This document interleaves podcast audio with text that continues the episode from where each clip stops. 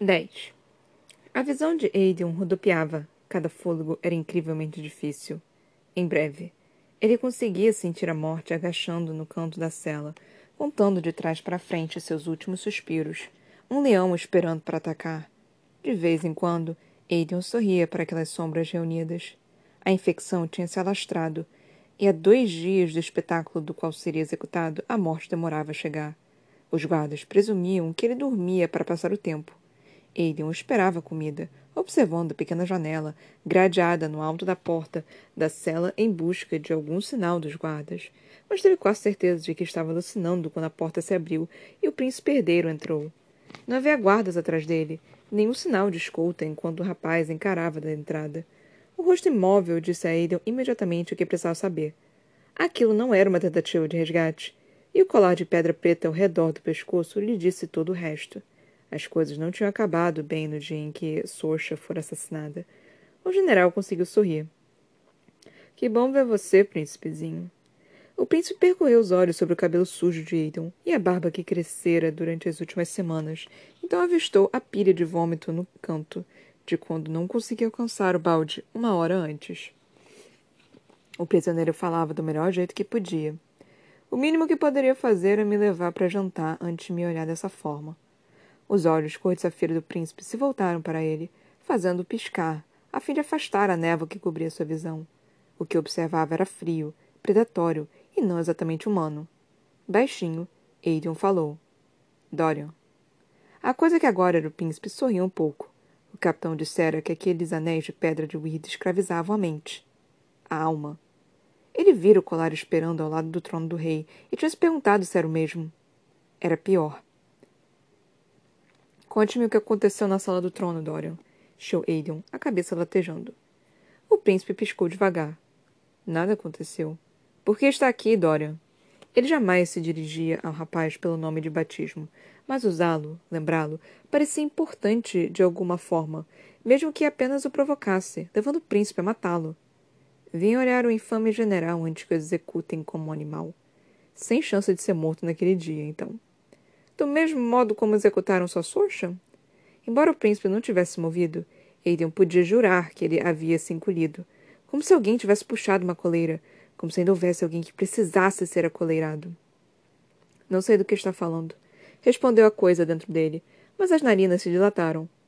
Sorcha, sussurrou o general, com os pulmões doloridos. Sorcha, sua mulher, a curandeira. Eu estava de pé a seu lado quando lhe cortaram a cabeça.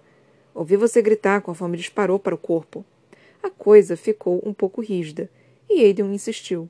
Onde a enterraram, Dorian? O que fizeram com o corpo? O corpo da mulher que você amava? Não sei do que está falando.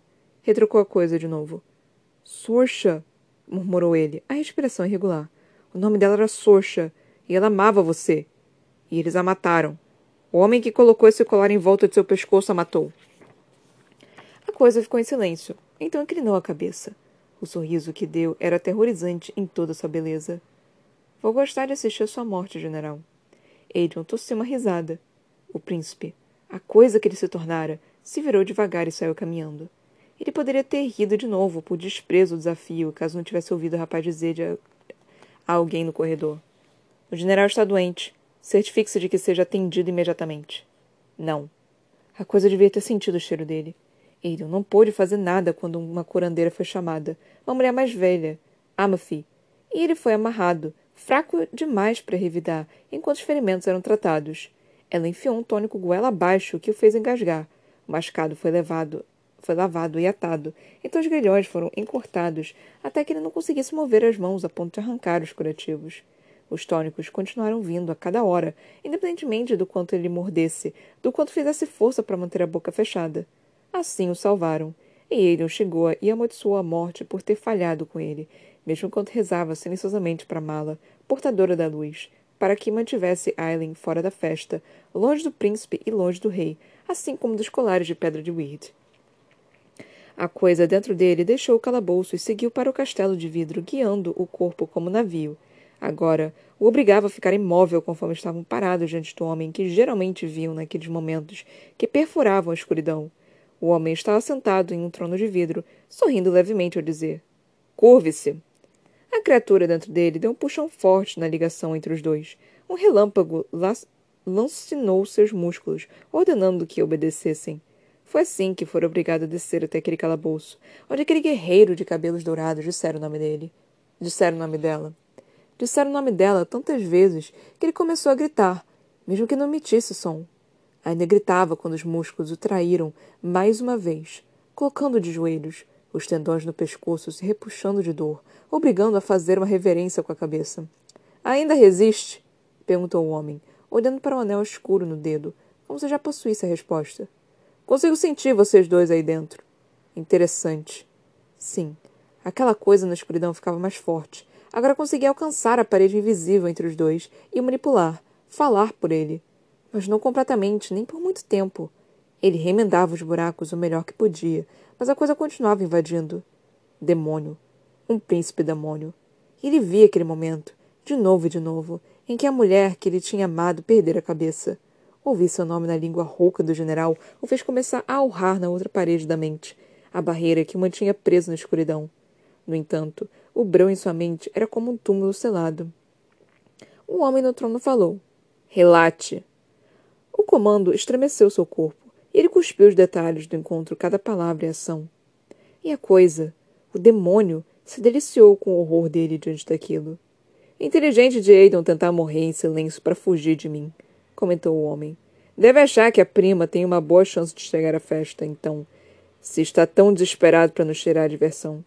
Ele ficou em silêncio, pois não tinha sido instruído a falar. O homem olhou de cima a baixo, os olhos pretos cheios de prazer. Eu deveria ter feito isso há anos. Não sei porque desperdicei tanto tempo esperando para descobrir se você teria algum poder. Tolice minha. Ele tentou falar, tentou se mover, Tentou fazer qualquer coisa com aquele corpo mortal, mas o demônio agarrou sua mente com um punho, fazendo os músculos do rosto se abrirem um sorriso conforme respondeu: É meu prazer servir, majestade. 11. O mercado das sombras operava ao longo das margens do Avery desde que Foster Fen existia, talvez há mais tempo. Diziam as lendas que fora construído com os ossos do Deus da Verdade para que mantivesse os vendedores e os aspirantes a ladrões honestos. Cal achava aquilo irônico, considerando que não havia Deus de verdade, até onde sabia. Contrabando, substâncias ilícitas, temperos, roupas, carne. O mercado servia qualquer e a toda a clientela se fosse corajosa, tola ou desesperada o suficiente para se aventurar dentro dele. Quando foi ali pela primeira vez, há semanas, Cal se enquadrara em todas essas definições conforme descia as escadas de madeira, quase podres de uma sessão em ruínas do cais, em direção ao aterro, onde alcovas, túneis e lojas se amontoavam na margem do rio. Encapuzadas figuras armadas patrulhavam o amplo cais que servia como único caminho até o mercado. Durante os períodos de chuva, o Ivre costumava subir bastante para alagar o local, e, às vezes, mercadores e clientes azarados se afogavam dentro do labirinto do mercado das sombras. Durante meses mais secos, nunca sabia o que ou quem se poderia encontrar vendendo bens ou perambulando pelos túneis sujos e úmidos. O mercado estava lotado naquela noite, mesmo depois de um dia de chuva. Um pequeno alívio. E outro pequeno alívio quando o trovão reverberou pela ala subterrânea, fazendo com que todos murmurassem. Os vendedores e os vagabundos ficariam ocupados demais se preparando para a tempestade, assim reparariam em Cal e Nesrin, que seguiam por uma das passagens principais. O trovão chacoalhou as lanternas de vidro colorido penduradas, estranhamente lindas, como se alguém um dia estivesse determinado a dar àquele lugar alguma beleza, que serviam como as luzes principais das cavernas marrons, projetando muitas daquelas sombras pelo qual o mercado era tão famoso. Sombras para negócios sombrios, sombras para enfiar uma faca entre costelas ou para levar alguém embora. Ou para conspiradores se encontrarem. Ninguém os incomodara quando passaram por um dos buracos que servia de entrada para os túneis do Mercado das Sombras. Eles se conectavam aos esgotos em algum lugar, e Cal poderia apostar que os comerciantes mais antigos tinham as próprias saídas secretas sob as barracas ou lojas. Vendedor após vendedor montara barracas de madeira ou pedra, com alguns produtos dispostos sobre mesas ou caixas ou em cestos, porém os artigos mais valiosos permaneciam escondidos. Um mercador de temperos oferecia tudo, desde açafrão até canela, mas até mesmo o mais fragrante dos temperos não podia esconder o fedor permanente e adocicado do ópio escondido sob suas amostras. Certa vez, em tempos anteriores, Cal poderia ter se importado com as substâncias ilegais, com os comerciantes vendendo o que queriam. Poderia ter se incomodado a ponto de tentar fechar aquele lugar. Agora não passava de recursos. Como guarda da cidade, Nesrin provavelmente sentia o mesmo, ainda que colocasse em risco a própria segurança apenas por estar ali. Aquela era uma zona neutra, mas as autoridades não eram bem aceitas. Cal não os culpava. O mercado das sombras foi um dos primeiros lugares que o rei de Adalan expurgou depois que a magia sumiu, procurando vendedores que alegavam ter livros banidos ou feitiços e poções que ainda funcionavam, assim como possuidores de magia desesperados por uma cura ou um lampejo de poder. As punições não foram leves. Ele quase suspirou de alívio quando viu as duas figuras encapuzadas, com facas à venda na barraca improvisada, enfiada em um canto escuro. Exatamente onde haviam planejado. E tinham feito um trabalho tanto para que parecesse autêntico. Nesrin reduziu os passos, parando em vários vendedores, com uma cliente entediada matando tempo até que a chuva passasse. Cal ficou perto. As armas e o andar felino eram suficientes para impedir qualquer pung punguista tolo de tentar a sorte. O soco que ele levara nas costelas mais cedo naquela noite facilitava ainda mais manter o ritmo arrastado e a careta estampada. Ele e alguns outros tinham interrompido um comandante Valgue que carregava um jovem para os túneis, e Cal estivera tão distraído com Dorian, com o que Aileen dissera e fizera, que fora descuidado. Então merecera aquele golpe nas costelas, e o um lembrete doloroso sempre que inspirava. Nada de distrações, nada de deslizes. Não quando havia tanto a fazer. Por fim, parou com Nesrin diante da pequena barraca, encarando as dezenas de facas e espadas curtas dispostas sobre cobertas em fragalhos. Este lugar é ainda mais depravado que os boatos sugeriam, comentou Brulo nas sombras do capuz. Sinto que deveria cobrir os olhos do pobre Ress em metade destas câmeras. Ress riu. Tenho 19 anos, velho. Nada que me surpreende. Ress olhou para Nesrin, que tocava uma das lâminas curvas. Peço desculpas, Lady. Tenho vinte e dois anos, disse ela inexpressiva. E acho que nós, guardas da cidade, vemos muito mais que vocês, princesas do palácio. A parte que Cal conseguia ver do rosto de Ress corou. Ele podia ter jurado que até Brulo sorria, e, por um momento, não conseguiu respirar sob o peso esmagador que o pressionou. Houve uma época em que provocações assim eram normais, quando sentava em público com aqueles homens e ria, quando não estava há dois dias de disparar o inferno contra o castelo que um dia fora seu lar. Alguma notícia? O capitão conseguiu perguntar a Bruno, que observava com atenção demais, como se o velho mentor pudesse ver a agonia que o dilacerava.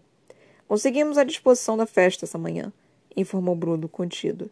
Cal pegou uma lâmina quando o homem levou a mão ao bolso do casaco. Ele fez questão de examinar a daga, então ergueu alguns dedos, como se pechinchasse por ela. O guarda continuou. O novo capitão da guarda nos dispensou pela área. Nenhum de nós ficará dentro do salão de baile.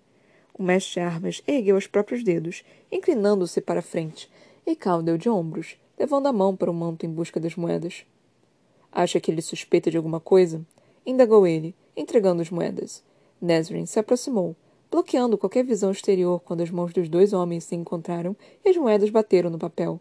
Os pequenos mapas dobrados estavam no bolso de Cal, antes que alguém percebesse. Não, respondeu Ress. O desgraçado só quer nos rebaixar. Provavelmente acha que alguns de nós são leais a você, mas estaríamos mortos se ele suspeitasse de alguém especificamente. Cuidado, disse Cal. Ele sentiu Nesrin ficar tenso um segundo, antes outra voz feminina cantarolar. Três moedas de cobre por uma espada de Xandria. Se soubesse que havia uma liquidação, teria trazido mais dinheiro. Cada músculo no corpo de Cal travou quando viu Aileen já ao lado de Nesrin. É claro, é claro que ela o seguia, seguira até ali. Pelos deuses! sussurrou Ress. Sob a sombra do capuz escuro, o sorriso da jovem era pura malícia. Olá, Ress. Brulo? Sinto muito por ver que seus empregos no palácio não estão pagando o suficiente esses dias. O mestre armas entreolhava Aileen e as passagens. Você não disse que ela estava de volta, comentou o homem para Cal. Aileen emitiu um estalo com a língua. Cal, ao que parece, gosta de guardar informações para si. O capitão fechou os punhos laterais do corpo. Está atraindo atenção demais para nós. Estou? Ela ergueu uma, uma adaga, sopesando a arma nas mãos com facilidade treinada. Preciso conversar com Brulo e meu velho amigo Ress. Como você se recusou a me deixar vir na outra noite, esse foi o único jeito. Tão típico. Nesrin dera um passo casual para longe, monitorando os túneis cavernosos, ou evitando a rainha. Rainha. A palavra atingiu de novo. A rainha de um reino estava no mercado das sombras, vestida de preto da cabeça aos pés e parecendo mais que feliz em começar a cortar gargantas. Cal não estivera errado ao temer o reencontro dela com Aedion. O que poderiam fazer juntos? E se ela tivesse magia? Tira o capuz, pediu Bruno baixinho. Aileen ergueu o rosto. Por que e não? Quero ver seu rosto. A jovem ficou imóvel, mas Nesrin se virou e apoiou a mão na mesa. Vi o rosto dela ontem à noite, Bruno, e está tão lindo quanto antes. Não tem uma esposa para cobiçar, não? Aileen deu um riso debochado. Acho que gosto de você afinal, Nesrin Falek. Nesrin deu um meio sorriso para Aileen, praticamente um sorriso radiante vindo dela. Cal perguntou-se se Aileen gostaria da guarda caso soubesse da história dos dois ou se a rainha sequer se importaria. Aileen puxou o capuz apenas suficiente para que a luz atingisse seu rosto, então piscou um olho para Ress, sorriu. Senti sua falta, amigo, disse ela, e as bochechas do rapaz se encheram de cor. A boca de Bruno se contraiu quando Aileen o encarou de novo. Por um momento, o mestre Armas a avaliou. Em seguida, murmurou. Entendo. A rainha enrijeceu o corpo, quase imperceptivelmente. Bruno fez uma leve reverência com a cabeça. Você vai resgatar Aiden. Aileen puxou o capuz de volta para o lugar e inclinou a cabeça em confirmação. Assassina arrogante, encarnada. Vou. Ress soltou um palavrão em sussurros. Aileen se aproximou de Bruno. Sei que estou pedindo muito de você. Então não peça, disparou Cal. Não os coloque em perigo. Já arriscaram demais. Esta não é uma decisão sua, retrucou ela. Ao inferno que não era. Se forem descobertos, perderemos nossa fonte interna de informações sem falar das vidas deles. O que planeja fazer em relação a Dorian? Ou é apenas com Aiden que se importa? Todos observavam muito de perto. As narinas dela se dilataram. Contudo, Bruno perguntou: O que requer de nós, senhora? Ah, o mestre Armas definitivamente sabia, então. Devia ter visto Aiden muito recentemente para ter reconhecido aqueles olhos, o rosto e o tom de pele, assim que ela puxou o capuz. Talvez já suspeitasse há meses. Aileen falou baixinho. Não deixe que seus homens fiquem posicionados na muralha sul dos jardins. Cal piscou. Não foi um pedido nem uma ordem, mas um aviso. A voz de Bruno estava levemente rouca ao indagar. Algum outro lugar que deveríamos evitar? A jovem já recuava, sacudindo a cabeça, como se fosse uma compradora desinteressada. Apenas peça a seus homens que prendam uma flor vermelha nos uniformes. Se alguém perguntar, diga que é para honrar o príncipe no aniversário dele. Mas usem as flores onde possam ser ser vistas com facilidade. Cal olhou para as mãos dela. As luvas escuras estavam limpas. Quanto sangue as mancharia em alguns dias? Brass soltou um suspiro e falou: Obrigado. Somente quando ela sumiu em meio à multidão, com um andar confiante, foi que Cal percebeu. De fato, deveriam agradecer. Aileen Galafines estava prestes a transformar o palácio de vidro em um campo de batalha, e Ress, Brulo e seus homens tinham todos sido poupados. Ela ainda não dissera nada a respeito de Dorian sobre se ele seria poupado ou salvo. Aileen percebera que tinha olhos sobre si desde o momento em que saíra do mercado de sombras. Depois de terminar uma comprinhas pessoais, mesmo assim, seguiu direto para o Banco Real de Adelan. Tinha negócios de, de que cuidar, e, embora estivessem a minutos de fechar de vez naquele dia, o mestre do banco ficara mais que feliz em ajudá-la com os pedidos, sem questionar sequer uma vez os nomes falsos sobre os quais ela mantinha contas. Conforme o sujeito falava sobre as muitas contas de Aileen e os juros que tinham rendido ao longo dos anos, ela observava os detalhes do escritório. Paredes espessas de painéis de carvalho, retratos que não relevaram buracos ocultos no único minuto que tivera para estiretar, enquanto o homem chamava a secretária para levar chá. A mobília ornamentada, que custava mais do que a maioria dos cidadãos da Forte Fenda, ganhava a vida toda. Inclusive um lindo armário de mogno no qual muitos dos arquivos dos clientes mais ricos inclusive os dela, eram mantidos, trancafiados com uma pequena chave de ouro, que ele mantinha guardada na própria mesa. Aileen ficou de pé quando o mestre do banco, mais uma vez, correu até as portas duplas do escritório para sacar a quantia em dinheiro que ela levaria naquela noite. Enquanto ele estava na antessala dando a ordem à secretária, a jovem casualmente seguiu até a mesa, verificando os papéis empilhados e espalhados por ali, os diversos presentes de clientes, as chaves e o pequeno retrato de uma mulher que podia ser sua, uma esposa ou uma filha. Com homens como ele, era impossível dizer. O sujeito retornou no momento em que Aileen casualmente levou a mão ao bolso do manto. Ela jogou conversa fora sobre o tempo até que a secretária aparecesse, com uma pequena caixa na mão. Depois de despejar o conteúdo na bolsa de moedas com o máximo de graça que conseguiu, a jovem agradeceu à secretária e o mestre, então saiu tranquilamente da sala. Ela seguiu por ruas laterais e becos, ignorando o fedor de carne pútrida que nem mesmo a chuva escondia. Duas. Tinham contado duas mesas de execução em praça. Um dia agradáveis da cidade. Os corpos deixados para os corvos eram meras sombras contra as paredes de pedra pálida nas quais tinham sido pregados. Aren não riscaria capturar um dos Valg até Aiden estar a salvo, se ela saísse com vida, mas isso não queria dizer que não podia se adiantar. Uma neva fria cobriu o mundo na noite anterior, vazando por cada suco e reentrância, aninhada sob camada de colchas e cobertores. Aileen rolou na cama e esticou a mão sobre o colchão, estendendo-a preguiçosamente para o corpo masculino quente ao seu lado. Lençóis frios de seda deslizaram contra seus dedos. Ela abriu um olho. Aquilo não era Wendling. A cama luxuosa decorada com tons de creme e bege pertencia ao apartamento em Foz da Fenda, e a outra metade da cama estava perfeitamente arrumada, os travesseiros e os cobertores intocados. Vazia. Por um momento, pôde ver Rowan ali. Aquele rosto ríspido impiedoso suavizado, tornando-se lindo durante o sono. Os cabelos prateados brilhavam à luz da, man da manhã, contrastando com a tatuagem que se estendia da têmpora esquerda até o pescoço, passando então por cima do ombro e alcançando as pontas dos dedos. Aren soltou um suspiro contido, esfregando os olhos. Sonhar era ruim o bastante. Não desperdiçaria energia sentindo falta de Rowan, desejando que ele estivesse ali para conversarem sobre tudo, ou apenas para ter o consolo de acordar ao lado do guerreiro e saber que ele existia. Ela engoliu em seco, o corpo pesado demais quando se levantou da cama.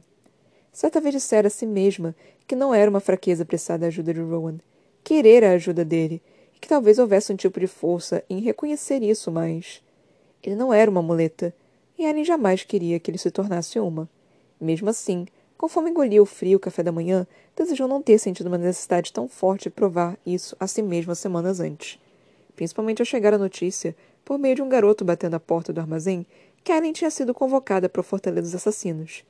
Imediatamente. 12. Um vigia, sem emoção, entregou a convocação do Duque, e Manon, que estava prestes a levar Abraxos para um voo solo, trincou os dentes por bons cinco minutos, conforme caminhava de um lado para o outro do ninho. Ela não era um cão para ser convocado, nem as outras bruxas. Humanos eram para diversão, e sangue e concepção ocasional, muito rara, de pequenas bruxas. Jamais comandantes, jamais superiores. Manon saiu do ninho batendo os pés, e, quando chegou à base das escadas da torre, Astrid se colocou ao seu lado. Eu estava indo buscar você, murmurou a imediata, a trança dourada quicando. O Duque. Sei o que o Duque quer, disparou ela, os dentes de ferro expostos. Astrid ergueu uma sobrancelha, mas ficou em silêncio. A líder conteve a inclinação crescente de começar um dilata... dilaceramento. Parrington a convocara inúmeras vezes para reuniões com um homem alto e magro que se chamava Vernon e que olhava para Manon sem medo e respeito suficiente. A bruxa mal conseguia algumas horas de treinamento com as treze, e muito menos ficar no ar durante longos períodos de tempo sem ser convocada. Ela inspirou pelo nariz e expirou pela boca, de novo e de novo, até conseguir retrair os dentes e as unhas. Não era um cão, mas também não era uma tola inconsequente. Era líder alada e, antes disso, já era herdeira do clã havia cem anos. Pôde lidar com aquele porco mortal que virara comida de vermes em algumas décadas depois poderia retornar à sua existência gloriosa, perversa e imortal. Manon escancarou as portas da sala do conselho, o que lhe garantiu um olhar dos guardas aposto do lado de fora, um olhar que não exibia reação nem emoção. Humanos na forma, mas nada além disso. Parrington estudava um mapa gigante aberto sobre a mesa, com um companheiro ou conselheiro ou bobo da corte, Lord Vernon Lockham, parado ao lado. Alguns assentos adiante, encarando a superfície de vidro, estava Calten, imóvel, exceto pelo oscilado pescoço branco quando respirava. A cicatriz cruel no braço da jovem tinha, de alguma forma, escurecido e se tornado vermelho púrpura. Fascinante. O que você quer? indagou Manon. Astrid ocupou seu lugar ao lado da porta, os braços cruzados. O Duque apontou para a cadeira diante dele. Temos assuntos a, dis a discutir. A líder permaneceu de pé Minha montaria está faminta, assim como eu. Sugiro que diga rapidamente para que possa seguir em minha caçada. Lord Vernon, de cabelos escuros, magro como um junco e vestindo uma túnica azul clara que estava limpa demais, a olhou de cima a baixo. Mano exibiu os dentes para ele em um aviso silencioso. O homem apenas sorriu e disse: Qual o problema com a comida que fornecemos, milady? Os dentes de ferro da bruxa deslizaram para baixo. Não como comida feita por mortais. Nem minha montaria. O duque finalmente ergueu a cabeça. Se eu soubesse que seria tão exigente, teria pedido que a herdeira das penas amarelas se tornasse líder alada. Manon estendeu as unhas casualmente. Creio que acharia Iskra Pernas Amarelas uma liderada indisciplinada, difícil e inútil. Venom se sentou. Ouvi falar da rivalidade entre clã de bruxas. Tem algo contra Pernas Amarelas, Manon? Astrid soltou um grunhido baixo diante da referência informal. Vocês mortais têm sua ralé, retrucou ela. Nós temos as pernas amarelas. Que elitista, murmurou Vernon para Perrington, que riu com escárnio. Uma linha de chamas gélidas percorreu a coluna de Manon. Você tem cinco minutos, Duque. O homem bateu os nós dos dedos na mesa de vidro. Vamos começar a experimentar. Conforme olhamos para o futuro, precisamos expandir nossos números. Melhor os soldados que já temos. Vocês, bruxas com sua história, nos permitem a chance de fazer justamente isso. Explique. Não sou de explicar cada detalhe de meus planos, informou ele. Só preciso que me dê uma aliança dos bico negros sob seu comando para testar. Testar como? Para determinar se são compatíveis para procriar com nossos aliados do outro mundo. Os Valg. Tudo parou. O homem só podia estar louco, mas. Não procriar como os humanos fazem, é claro. Seria um procedimento simples, relativamente indolor. Um pedaço de pedra costurado logo debaixo do umbigo. A pedra permite que eles entrem, entende? em uma criança nascida das linhagens do Valg e das bruxas, pode entender que investimento seria. Vocês bruxos valorizam suas crias com tanto ardor. Os dois homens sorriam tranquilamente, esperando a aceitação de Manon. Os Valg. Os demônios que haviam procriado com os féricos para criar as bruxas. Tinham de alguma forma retornado e estavam em contato com o Duque e o Rei. Ela conteve as perguntas. Há milhares de humanos aqui. Use-os. A maioria não tem o dom nato da magia, compatibilidade com os Valg que vocês têm. E apenas bruxos já têm sangue Valg correndo nas veias. Será que a avó de uma não sabia daquilo? Nós viemos para ser seu exército, não só prostitutas, respondeu a líder, uma quietude letal. Astrid se colocou ao lado dela, o rosto pálido e contraído.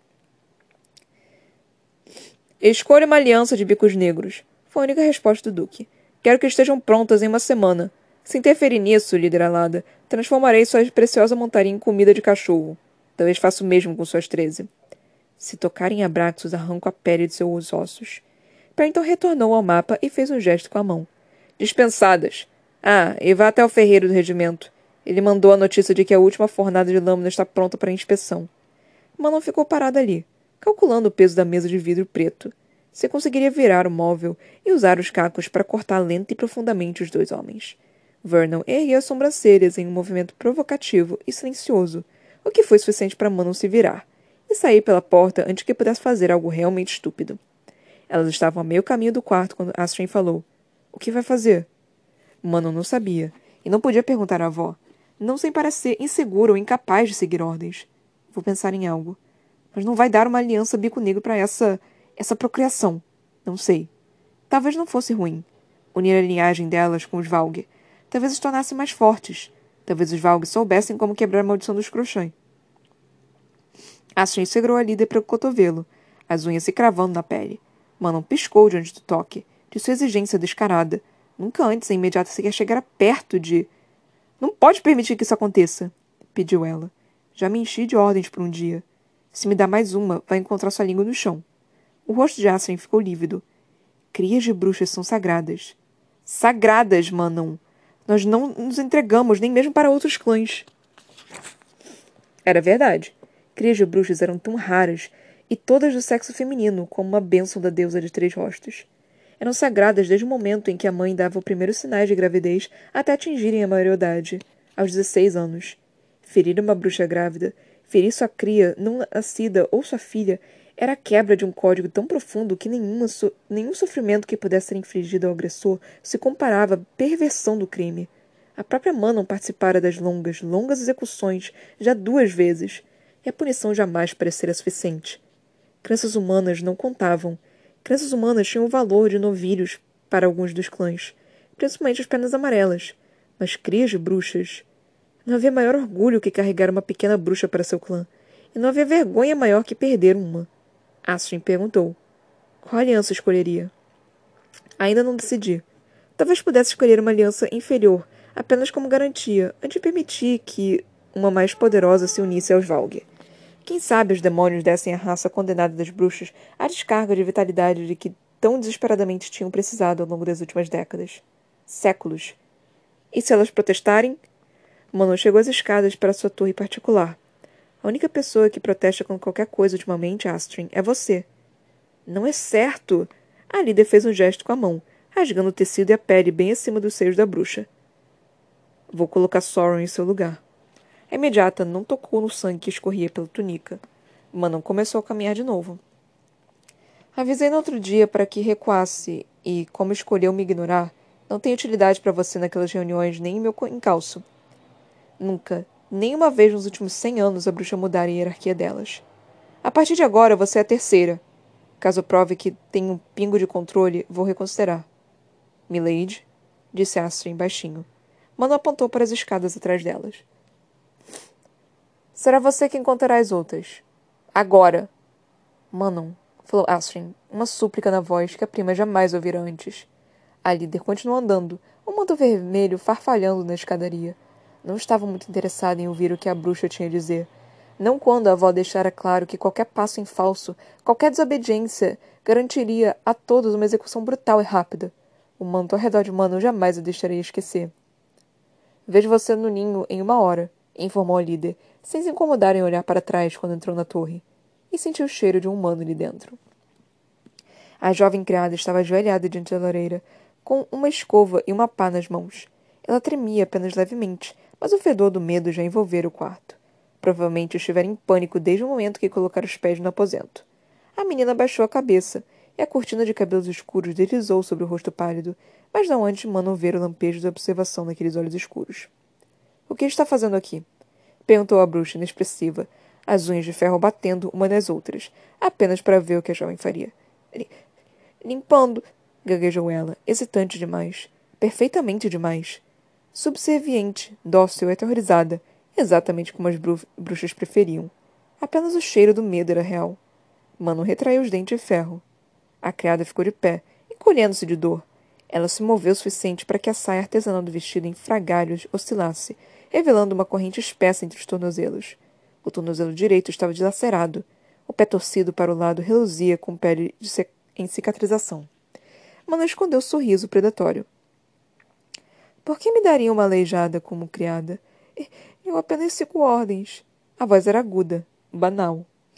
A bruxa riu com deboche e seguiu para a mesa de cabeceira, a trança e a capa vermelho sangue atrás de si.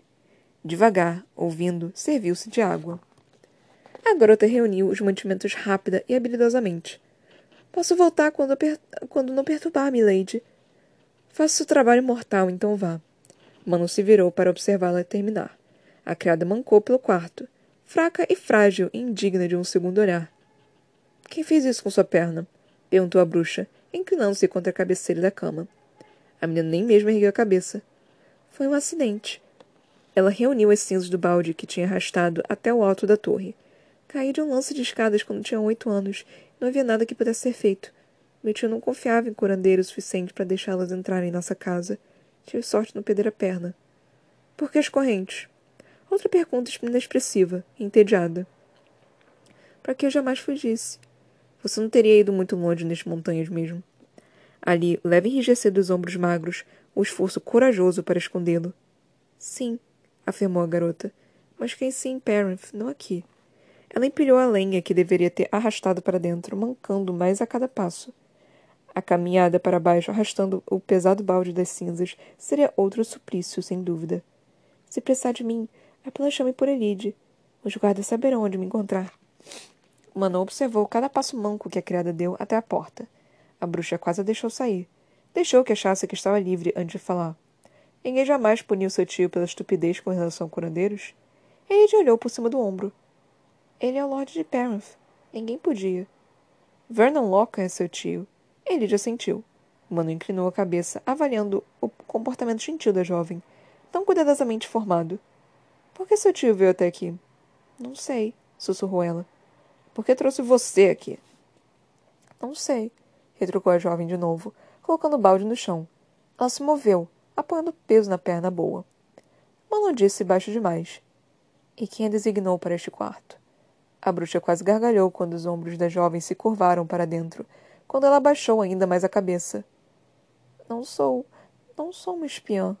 Juro por minha vida. Sua vida não significa nada para mim, retorquiu Manon, afastando-se da cabeceira da cama e caminhando para perto. A criada se manteve onde estava, tão convincente do papel de humana submissa. A bruxa pôs uma unha na ponta do ferro sobre o queixo da menina, inclinando a cabeça dela para cima. Se eu pegar você me espionando, Elide Locan, acabará com duas pernas inúteis. O fedor do medo entupiu o nariz de Manon. Milady, eu. Eu juro que não tocarei. Saia! A bruxa deslizou a unha sobre o queixo de Elide, deixando um rastro de sangue. E só porque podia, recuou e sugou o sangue da unha de ferro. Foi um esforço manter o rosto inexpressivo ao provar o sangue. A verdade que contava. Mas Elide vira o suficiente, ao que parecia. E o primeiro ato do jogo tinha acabado. Mano deixou que a garota mancasse para fora, aquele co aquela corrente pesada tilintando atrás dela. A líder encarou o portal vazio. Fora divertido, a princípio, deixá-la pensar que Mano tinha sido enganada pela atuação acovardada, de fala doce e inofensiva. Então, a ascendência de Elide fora revelada, e cada instinto predatório da bruxa entrara em ação ao monitorar o modo como a jovem escondia o rosto para que as reações ficassem ocultas, o modo como dizia o que Mano queria ouvir como se estivesse avaliando uma potencial inimiga. Ela ainda podia ser uma espiã, disse a líder a si mesma, voltando-se para a mesa onde o cheiro de Elide era mais forte. E, certamente, o mapa do continente aberto tinha traços do cheiro de canela e sabugueiro em locais concentrados. Impressões digitais. Uma espiã de Vernon ou, um ou com objetivos próprios. Mano não fazia ideia. Mas qualquer um com sangue de bruxa nas veias era digno de atenção de uma delas ou de treze. A fumaça de incontáveis forjas fez seus olhos arderem, arderem tanto que Manon piscou para posicionar as pálpebras transparentes quando pousou no centro de um campo de batalha, ouvindo latejados martelos e crepitadas chamas. Abraxos sibilou, caminhando em um círculo pequeno, o que deixou nervosos os soldados de armaduras escuras que o viram aterrissar. Eles encontraram outro lugar para ficar conforme Sorrow aterrissou na lama ao lado de Manon um minuto depois a serpente alada grunhindo para o grupo mais próximo de curiosos. Abraxos soltou um pequeno grunhido próprio, direcionando para a montaria de Sorrow, e a líder o cutucou firmemente com os calcanhares antes de descer. Sem briga. Resmungou ela para o animal, analisando a pequena clareira em meio aos abrigos rústicos dos ferreiros. O local era reservado para as montanhas, completo, com mais profundos em volta do perímetro aos quais amarrar os bichos. Mano não se incomodou, mas Sora aprendeu dela sem confiar na criatura. Ter Sauron na posição de Astrid era estranho. Como se o equilíbrio do mundo tivesse mudado. Mesmo agora, as serpentes aladas das duas ficavam ariscas perto uma da outra, embora nenhum dos machos tivesse ainda se lançado em combate. Abraxos costumava abrir espaço para a fêmea azul, como, como o céu de Astrid, até mesmo roçava nela. Mana não esperou que a bruxa atasse o macho antes de entrar no covil do ferreiro, a construção era pouco mais de um punhado de mastros de madeira e um telhado improvisado. As forjas gigantes de pedra adormecidos forneciam luz, e homens martelavam e erguiam e escavavam e produziam ali. O ferreiro do regimento aéreo já estava à espera, logo além do primeiro mastro, gesticulando para elas com a mão vermelha e cheia de cicatrizes. Na mesa, diante do homem musculoso de meia-idade, havia uma diversidade de lâminas. Aço de Adalan, reluzente do polímetro. Sorrow permaneceu ao lado de Manon quando a líder parou diante da variedade.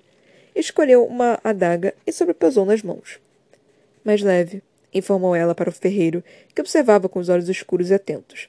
Ela pegou outra adaga, então uma espada, analisando-as também. Preciso de armas mais leves para as alianças. Os olhos do homem se semicerraram levemente, mas ele pegou a espada que a bruxa tinha apoiado e a sobrepesou como ela fizera. Ele inclinou a cabeça, batendo no cabo decorado, depois a balançou. Não me importa se é bonita, explicou Manon. Apenas uma finalidade me interessa. Corte os adereços e talvez consiga tirar algum peso.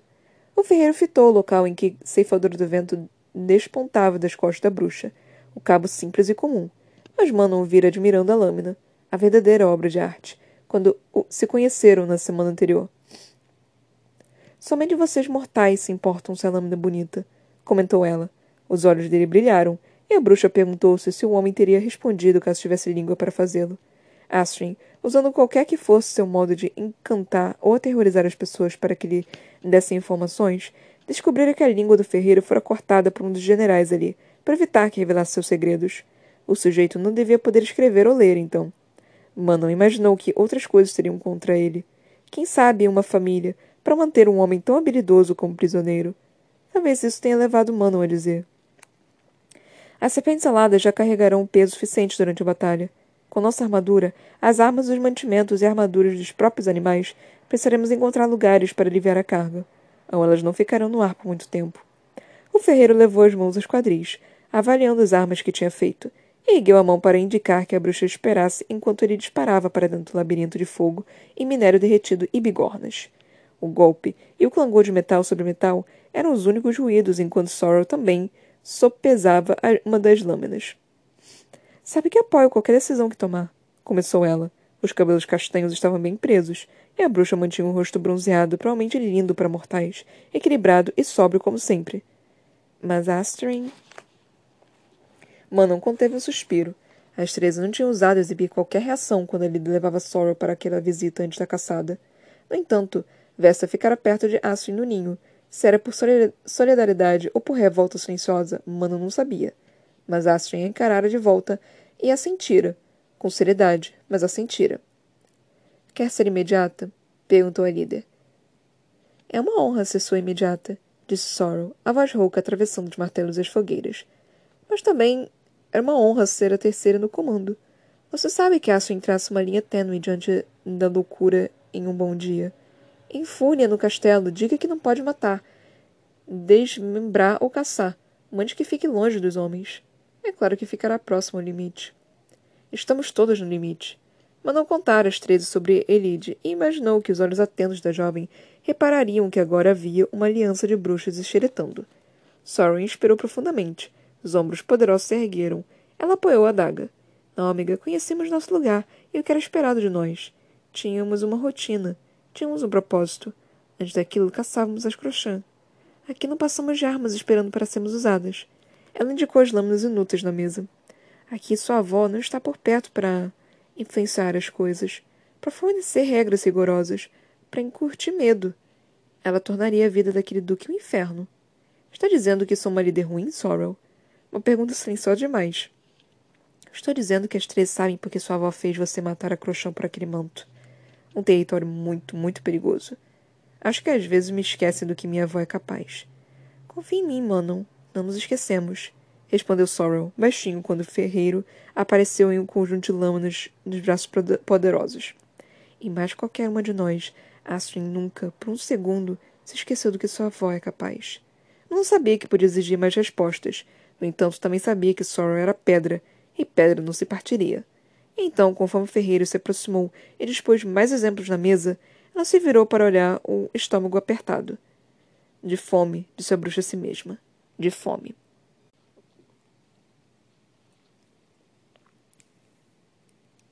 Gente, eu não respiro. Ah, esse último capítulo foi difícil de ler, puta que me pariu. Eu não consigo respirar, meu nariz está tapado. Mas enfim. É, foram três capítulos que eu li, né? É, tivemos um capítulo da Manon aqui. Nós tivemos esse capítulo bem simplesinho, mas bem mais interessante do que o último que nós tivemos com a Manon. É interessante você ver, né, que é, a gente via muito a questão da Manon, né? E, tipo, a Manon, por mais que ela seja uma personagem forte e ela, ela tem todas essas questões, ela também é um soldadinho. Ela não questiona, ela simplesmente faz. Ela não pergunta do porquê que eu tô fazendo isso ou qualquer coisa. Ela só faz, ela aceita. Ela foi tão instigada a fazer esse tipo de coisa que ela não, não questiona mais. As outras parecem que elas têm mais um pouquinho de questionamento do que a Manon. E elas estão começando a, a, induzir a Manon a fazer isso. Porque a Manon, ela tem. Parece que ela tem medo, né? Pavor da, da avó. Então, isso tem um controle muito grande. Nossa, tem muito personagem filho da puta nessa porra desse livro, né? Meu pai amado. Mas enfim. Então parece que a Manon, tipo, ela nem pensa, né, em, em outra coisa. Ela tá com a pulga atrás da, da orelha. Ela tá com esse meio que. esse sentimento do tipo. É, tem alguma coisa errada aqui. Dá para perceber que ela tem isso. Mas ela foi tão treinada para sentir exatamente aquilo, para fazer exatamente aquilo, que é, ela não tá questionando. Ela não tá se permitindo questionar. E isso é meio ruim, né? Tipo, ela é que nem o Cal de antigamente. Aí as outras bruxas, elas estão lá questionando mais. Elas estão realmente, tipo, falando por que, que você não faz isso, por que, que você não faz aquilo outro. E, tipo, as outras bruxas, elas nem podem realmente questionar também, porque senão a mão arranca o couro delas. Então é muito hierárquico, né? É uma coisa muito de poder no poder. E é uma coisa que me incomoda. Eu não tô gostando muito disso. Eu quero que, que, a, que a Manon comece a perceber esse tipo de coisa, que ela não precisa fazer isso, que ela não precisa ser ruim ou mal ou algo do tipo. Então, ela é, nesse, é, nesse momento ela tem que se achar. Os outros personagens já se acharam, mas aí a Manon vai ter que se achar. Ela vai ter que realmente criar uma personalidade. Porque até na voz que eu faço para ela, tipo, é uma voz tão completamente neutra, é algo que eu, que eu não consigo ver emoção nela. Ela é algo, tipo, meio que uma bonequinha. Que eu não consigo ver ela realmente reagindo, sabe? Até ela falando, tipo, ah, interesse predatório, esse tipo de coisa, é algo que é tão. sei lá, algo tão natural, tão precário, tão tão cheio de, de, de numbness, né? De, de opaco, de opacidade, que eu não consigo ver realmente uma emoção na, nas falas dela.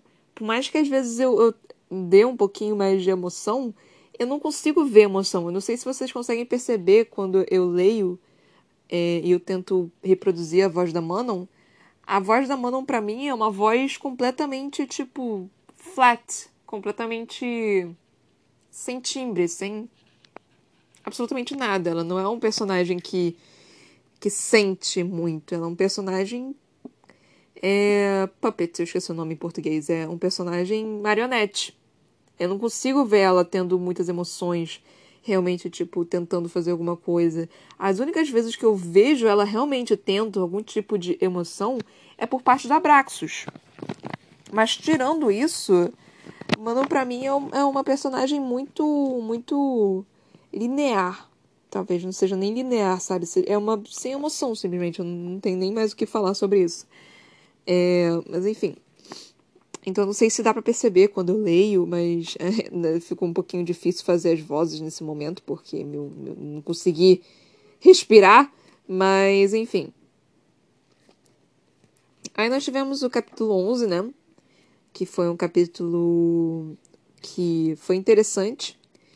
Que é, eu tinha esquecido de como eu fazia a voz do Bruno. E aí eu, no meio da frase dele, eu comecei a fazer a, a voz dele, que eu me lembrei como é que era. É... Cara, a Aileen resolveu realmente, tipo, não pedir ajuda pro Cal e só pedir ajuda pro, pro Arobin. A gente não sabe o que aconteceu depois lá com a Alessandra, a gente não sabe qual foi o, o andar da carruagem, mas a gente consegue perceber que ela está planejando alguma coisa. Ela foi no banco, ela falou com o com o Brulo, ela falou com o Cal, é, tá vendo o meio que a relação entre a Nezra, que é o nome dela, a, a menina lá que ficou com o Cal, mais o, a, a Aileen. Certeza que essas duas podem se tornar amigas, certeza que elas duas podem, podem acabar virando amigas. É, eu quero ver mais dessa, dessa correlação delas duas. E, tipo. E essa última parte aqui, mano, foi uma das partes que eu mais gostei, né? Porque basicamente mostrou não a última parte, a penúltima parte, né? Que foi basicamente tipo, ah, usem uma flor. Não fiquem em tal lugar e usem uma flor vermelha. Pra eu saber que vocês são pessoas. Pra eu saber quem são vocês e para não matar vocês. Porque eu não quero matar todos vocês, sabe? Isso dá uma, uma prova, né, pro, pro Cal de que ela não é uma simplesmente uma assassina cruel que não se importa em, em matar qualquer pessoa. Ela faz, ela, ela pode ser cruel, ela consegue ser cruel, ela consegue ser bem cruel, mas só se mexerem com a família dela, mano. Se mexer com quem ela gosta, tu tá fudido. Então, assim, é, é algo, assim, relativamente aceitável. E ela tá dando uma chance para as pessoas com quem ela gosta. E o Cal tá vendo isso. Mas ainda tem a questão do Dorian, né? Que o Cal quer proteger o Dorian a qualquer custo. E a Selena, tipo, a Selena só simplesmente aceitou que ele não existe mais, porque ela não quer acreditar que tem uma forma de salvá-lo. Porque dá esperança. E esperança, por mais que seja uma coisa boa às vezes, quando você vê que aquilo não acontece, mano, você fica completamente desesperado. É, esperança desesperada. Você fica completamente. Como se diz? Você entra numa espiral de dor, você entra num buraco tão profundo que é, é terrível, sabe? Eu sou uma pessoa que, que. Eu sou que nem a Selena. Eu me vejo muito da Selena. Que, tipo, eu tento não ter esperança nas coisas. Tipo, ah, eu vou numa entrevista de emprego. Fiz entrevista de emprego. Aí eu conto pra todo mundo. Todo mundo fala, nossa, você foi super bem, que não sei o que, que não sei o que lá, que não sei das quantas. Mas não vou conseguir, não. Tipo, eu já falo pra mim mesma que eu não vou conseguir. Que eu não vou conseguir aquilo que eu quero. Tipo, ah, é, fiz uma prova, não vou passar. Foda-se, não vou passar. É, tentei. Eu coloquei um. Ah, publiquei um livro. Não vai dar em nada. Não vai dar em porra nenhuma. Então, tipo, eu tento dizer a mim mesma que nada vai dar certo porque quando não dá certo, eu não fico completamente decepcionada. E se der certo, eu fico feliz. Então é algo que eu tenho. Eu, tipo, eu tenho alguns amigos que quase que querem me bater quando isso acontece. Quando eu falo que, tipo, nada vai dar certo. Mas é uma forma de, de me preservar, é uma forma de. Como se diz? É. É um, é um mecanismo de defesa que eu tenho. Para eu realmente não me machucar. Porque eu não. Cara, eu já. Quando eu lancei o meu primeiro livro, que se chama Pandora, você pode encontrá-lo nas lojas virtuais Amazon e Editora Viseu em formato e-book físico. E eu fiz lá o lançamento, cara, eu esperava que fosse bem melhor do que foi, sabe? Eu, eu falei para mim mesma que não ia acontecer nada, que, tipo, ia ser super ruim, não sei das quantas, não sei o quê. Mas ainda tinha aquela esperança de que realmente eu fosse conseguir vender bastante livro, aparecer mais gente ia aparecer gente que eu não conhecia, e gente comprar, não sei o quê.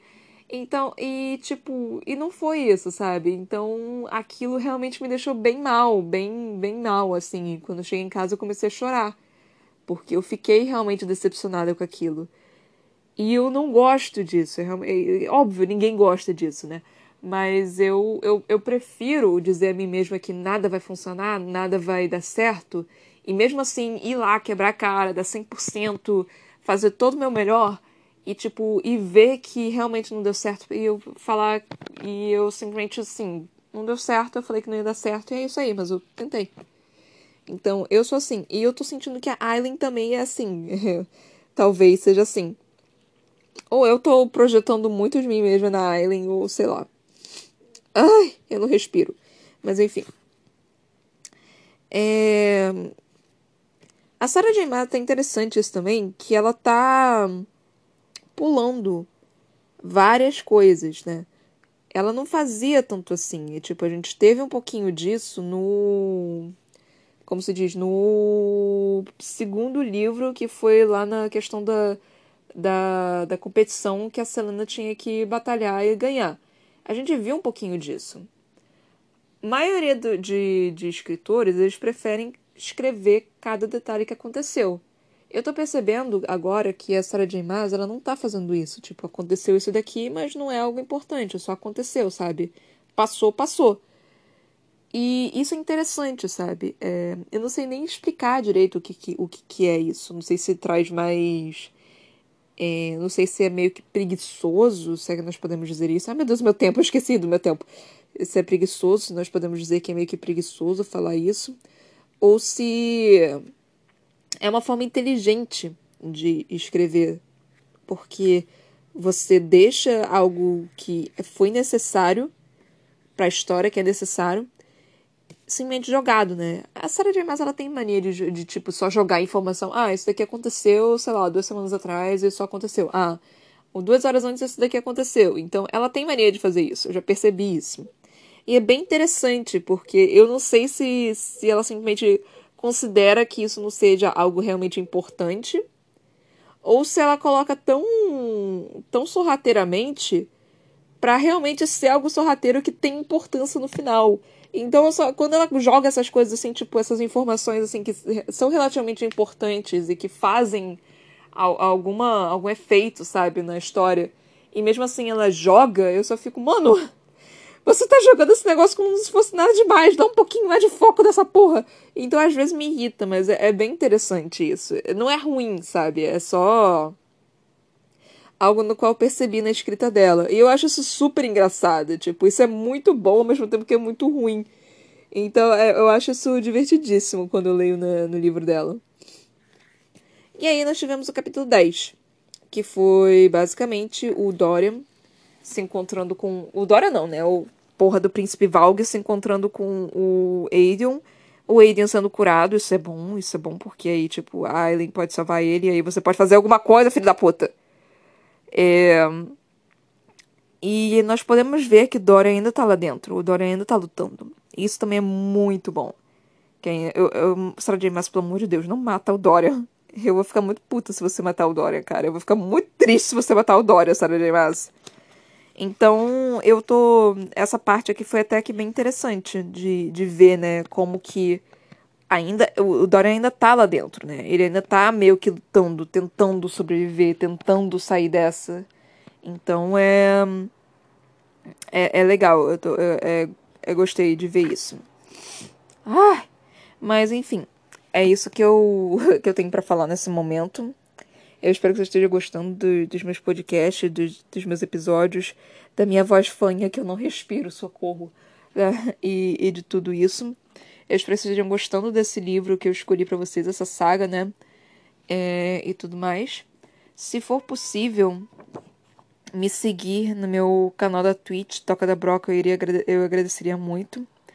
É, eu, teoricamente era pra ter feito uma live hoje, mas eu, eu fiquei cansada, eu resolvi me alcoolizar, então eu não. Eu tenho 26 anos, tá, gente? Então álcool é permitido no, pra mim. Então eu resolvi não fazer live hoje. Mas eu tô tentando, juro pra vocês que eu tô tentando fazer três lives por semana, juro pra vocês. Mas ainda tenho prova pra fazer, tenho, ainda faço faculdade, então tá complicada a situação. É, se puderem me seguir também no meu Instagram, Ana Brocanello, e na minha página do Facebook, a.c.brocanello. Brocanello tem dois L's, L de lagartixa. Eu sempre falo lagartixa, eu esqueço outras coisas com L. Limão. Lambida. Língua. Leão. Enfim. Mas se puderem me seguir, eu agradeceria muito. E se for possível compartilhar o podcast com as pessoas, sabe? Falar para elas, eu faço tenho um trabalhão aqui fazendo essas coisas. De vez em quando eu tiro um dia de descanso, de vez em quando eu não tô bem, aí eu preciso realmente me dar um diazinho para poder descansar.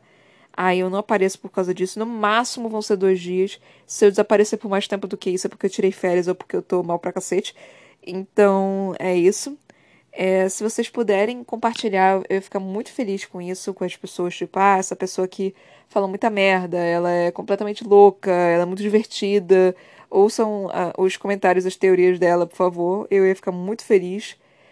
É, vocês podem vir me criticar também, sem problema nenhum, que eu, eu sei que eu falo muita merda, eu sei que eu tenho muita, tem muita coisa aqui que é opinião, e eu sei que às vezes eu falo, tipo, até algumas coisas que é, podem estar erradas, talvez. E aí é só falar para mim que aí eu corrijo no próximo podcast. É, quando eu sumir, ouça os outros livros, gente. Tem muitos livros legais, tem muitas coisas. Eu, eu já estamos no 15 livro, tem livro pra cacete aqui que eu já tô lendo. E eu vou ler mais livro, eu vou continuar esse projeto que eu tô gostando bastante. Peço às pessoas a, a ouvirem as introduções, são três introduções, eu explico direitinho o que acontece aqui o como que o projeto é feito, como que eu faço as coisas. Então, assim, só explica para elas como é que é feito também, tipo, lê primeiro, depois o comentário. E é isso, galera. Muito obrigada por terem me ouvido até aqui.